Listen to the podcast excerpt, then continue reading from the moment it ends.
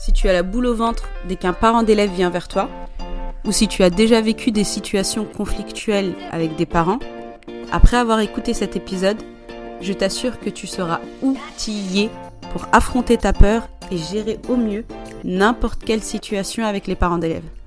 Bienvenue sur Renseigner, c'est pas sorcier, le podcast qui aide les enseignants à exercer leur métier avec passion et sérénité.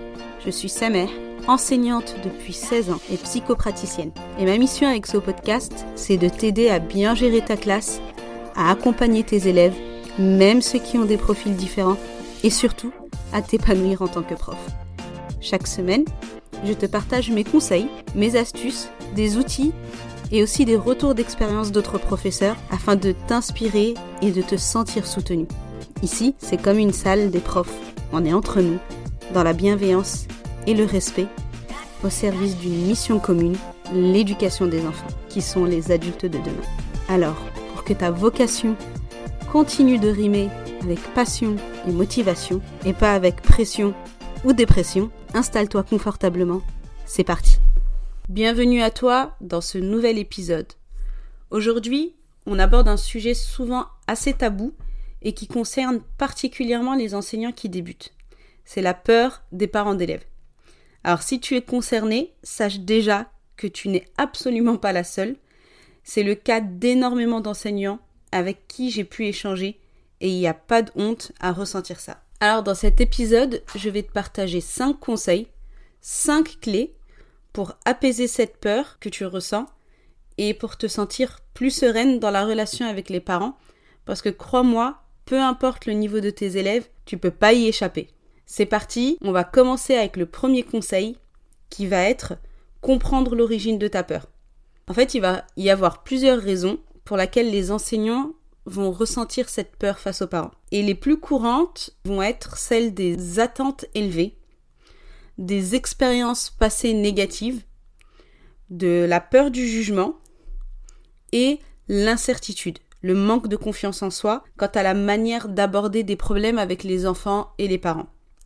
Alors pour pouvoir surmonter cette peur, il est important que tu comprennes qu'est-ce qui te fait peur exactement. Quelle est l'origine de ta peur? Ça va te permettre de la conscientiser, de l'anticiper et de la surmonter plus facilement. Donc en fonction de là où les peurs qui ressemblent le plus à ce que tu ressens, tu ne vas pas agir de la même manière. Par exemple, dans le cas de la peur par rapport aux attentes élevées qu'ont les parents envers les professeurs, on va avoir par exemple la pression de fournir des résultats ou de répondre aux besoins individuels des élèves.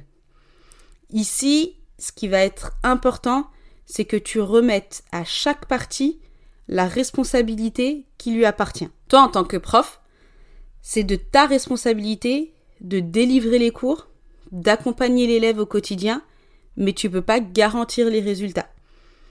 Ça, c'est de la responsabilité de l'élève qui va devoir fournir un travail nécessaire mais aussi de la responsabilité des parents qui, eux, doivent assurer le suivi à la maison. Donc si tu rencontres ce type de difficulté avec un parent, je te conseille de lui expliquer que les résultats ne reposent pas uniquement sur tes épaules. Et pour ça, par exemple, tu peux euh, poser la question aux parents, une question du style euh, Et à la maison, pendant les devoirs, comment ça se passe avec vous? Pour rappeler que tu n'es pas la seule actrice ou le seul acteur de l'apprentissage de cet enfant. Pareil avec le fait de répondre individuellement aux besoins des élèves, tu peux rappeler aux parents que bah, tu es seul avec 25 ou 30 élèves et un nombre d'heures de classe limité par jour et que tu fais de ton mieux en fait. Tu fais de ton mieux pour être attentive à chacun, mais que tu ne peux pas accompagner individuellement chaque élève. Dans ce cas-là, si le parent insiste, tu peux lui suggérer de faire appel à un professeur particulier si l'élève il a un réel besoin d'aide individuelle dans son apprentissage. L'idée, c'est que pour surmonter cette peur, tu dois oser en fait avoir une communication ouverte avec les parents, en expliquant ou en réexpliquant les objectifs pédagogiques et en leur partageant les progrès de chaque élève de manière régulière pour les rassurer. On va maintenant voir les expériences passées négatives que tu as pu avoir avec les parents. Et là, encore une fois, je tiens à ce que tu n'aies pas honte d'être mal à l'aise ou d'avoir peur des parents. si tu as déjà vécu ou subi de la violence verbale ou même physique, ça peut arriver et je sais que c'est traumatisant en tant qu'enseignant. Ça peut aussi être des rencontres avec les parents qui vont être difficiles, conflictuelles, où il va y avoir pas mal de mauvaise foi, ou encore des remarques entendues de la part des parents, comme euh, les profs sont des feignants, ils sont tout le temps en vacances, ils sont tout le temps en grève, ils sont payés à rien faire, et tout ce qu'on a déjà pu entendre. Ça aussi, finalement, c'est une certaine forme de violence verbale. Il faut pas sous-estimer l'impact des mots. Donc si tu as vécu une expérience négative avec un ou plusieurs parents et qu'aujourd'hui ça t'impacte encore, je te recommande vivement de travailler ça en thérapie, soit avec un psychologue ou avec un psychopraticien. Il y a des thérapies brèves comme le MDR ou la PNL. Honnêtement, c'est le meilleur moyen de régler ce problème parce que tu as certainement eu un trauma ou vécu un choc émotionnel à cause de ces expériences passées et tu as vraiment besoin de t'en libérer pour que tu puisses avancer dans l'enseignement de tes élèves. Si ta peur des parents d'élèves va plutôt provenir de la peur du jugement, je t'invite à travailler avant tout sur ton estime de toi et ta confiance en toi. Ton estime de toi, c'est le jugement global que tu portes sur toi-même. En fait, c'est la perception de ta propre valeur. Et la confiance en toi, c'est la capacité à agir malgré les doutes en ayant la conviction que tu peux réussir à surmonter les difficultés et les obstacles. Souvent, quand on a peur du jugement des autres, c'est qu'on a une faible estime de soi, mais heureusement, ça se travaille et c'est pas du tout une fatalité. Un exercice que j'aime beaucoup, c'est de faire la liste de tout ce que tu as réussi dans ta vie, tes petites et tes grandes victoires, pour te rendre compte que tu es capable de bien plus que ce que tu ne crois. Enfin, dans le dernier cas de figure, si ta peur provient d'une incertitude ou d'un manque de confiance en toi, quant à la manière d'aborder les problèmes des enfants avec les parents, je t'encourage à t'entraîner à l'avance en notant sur une feuille les points que tu veux aborder et en restant le plus factuel possible. Tu peux te baser sur les principes de la communication non violente en déroulant ton propos de la manière suivante. Observation, sentiment, besoin, demande. Par exemple, si tu dois expliquer à un parent que son enfant n'a pas fait ses devoirs, tu peux dire quelque chose comme Ce matin, j'ai remarqué que Lucas n'a pas fait ses devoirs. C'est la troisième fois que cela arrive en deux semaines. Quand un élève ne fait pas ses devoirs à temps, je suis tolérante, car cela peut arriver, mais quand cela se reproduit trop fréquemment, ça me met dans une situation délicate, car cela ralentit le rythme de la classe. J'ai besoin que Lucas fasse ses devoirs en temps et en heure. Pensez-vous que vous pouvez vous assurer qu'il fasse ses devoirs le soir? On va passer maintenant à mon deuxième conseil qui est de construire des bases relationnelles solides avec les parents. Alors, dans une relation saine entre enseignants et parents d'élèves, on a besoin d'avoir une communication qui va être ouverte et transparente dès le début de l'année scolaire. Et pour ça, il va exister plusieurs stratégies qui vont permettre d'avoir une communication régulière et saine avec les parents. Tout d'abord, on a la réunion avec les parents à la rentrée. Ça, c'est un excellent moyen de te présenter à eux, de parler de ta vision de l'enseignement, de ce que tu veux apporter à tes élèves, mais aussi de ce que tu attends d'eux et de leurs parents. C'est l'occasion aussi de leur rappeler qu'ils ont aussi un rôle à jouer, notamment dans l'aide ou la surveillance des devoirs. Ça va être aussi le bon moment pour proposer des solutions aux parents qui peuvent rencontrer des difficultés, notamment s'ils sont non francophones, Laisse un temps d'échange où tu réponds aux questions des parents et où ils peuvent exprimer clairement leurs préoccupations. Ensuite, je te conseille de créer un canal de communication régulier qui sera utilisé tout au long de l'année. Ça peut être une plateforme en ligne où les parents peuvent communiquer avec toi facilement et suivre les progrès de leurs enfants. Tu peux aussi faire ça avec des mails.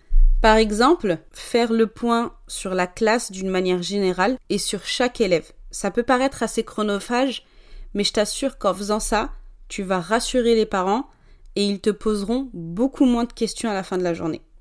Enfin, d'une manière générale, quand tu as un échange avec un parent d'élève, je te conseille d'adopter une posture d'écoute active, c'est-à-dire d'être pleinement présente dans la conversation, d'écouter sans interrompre et de faire preuve d'empathie. Avant de répondre, bien sûr, avec bienveillance. Tu verras, ça va fortement aider à créer une confiance mutuelle et ça, c'est très précieux. Voyons maintenant mon troisième conseil qui est d'apprendre à gérer les situations difficiles Et là, on rentre vraiment dans ce qui te fait le plus peur. Alors déjà, sache que tu y seras forcément confronté à un moment de ta carrière, et ça ne veut pas pour autant dire que tu es un mauvais prof. Ce qu'il faut que tu comprennes, c'est que quand un parent vient te voir pour t'exprimer un mécontentement, en réalité, il exprime sa peur. Il a peur pour son enfant, que son enfant ne réussisse pas, qu'il soit rejeté, qu'il redouble, etc. Déjà, si tu as conscience que ça n'a rien à voir avec toi, mais tout à voir avec l'enfant sur lequel le parent est en train de projeter son inquiétude et ses attentes, ça va te faire relativiser. Ne prends pas les choses personnellement et tout ira bien. Il peut y avoir des plaintes, des désaccords, des malentendus avec des parents, mais sache qu'il y a toujours une solution à trouver pour désamorcer ces crises. Faut rester calme, faut rester droit dans ses baskets et être attentif à ce que le parent a à dire. Donc l'écoute active, c'est ce qu'il faut pratiquer. Et surtout, propose des solutions. Tu peux utiliser des outils comme la communication non violente et essaye au maximum d'utiliser le je pour parler. Surtout pour parler de ce que tu ressens plutôt que le tu ou le vous qui est plus accusateur quand on essaye de régler un conflit. Une astuce qui marche bien aussi, c'est de reformuler le besoin ou l'attente du parent pour être certaine que tu as bien compris ce qu'il veut et ce qu'il sent et qu'il a été écouté et considéré. D'ailleurs, dans ma formation Reset, tu retrouveras tout un tas d'outils pour apprendre à gérer les situations conflictuelles, que ce soit avec les parents ou avec les élèves. Tu verras que tu seras beaucoup plus outillé et confiante pour gérer ces crises. Évidemment, si la situation dérape, si le parent devient trop agressif ou violent, tu n'es pas obligé de subir son comportement. Tu peux lui dire que là, la situation, elle est plus gérable pour toi et que tu préfères arrêter la conversation et en reparler dans quelques jours. On passe maintenant au quatrième conseil, qui est de renforcer la collaboration avec les parents. Pour ça, tu peux organiser des activités où les parents participent, comme des journées portes ouvertes, des classes vertes, des présentations d'élèves ou tout autre euh, projet scolaire auquel euh, les parents peuvent participer. En faisant ça, ça permet aux parents de se sentir plus impliqués dans la vie scolaire de leurs enfants et ça renforce la confiance mutuelle entre les parents et les enseignants, puisque les parents peuvent non seulement apprendre à mieux te connaître, mais aussi voir comment tu accompagnes leurs enfants. Je connais une enseignante qui, elle, propose tous les mois à un parent de venir, euh, ou à plusieurs parents, de venir avec elle en classe le temps d'une journée.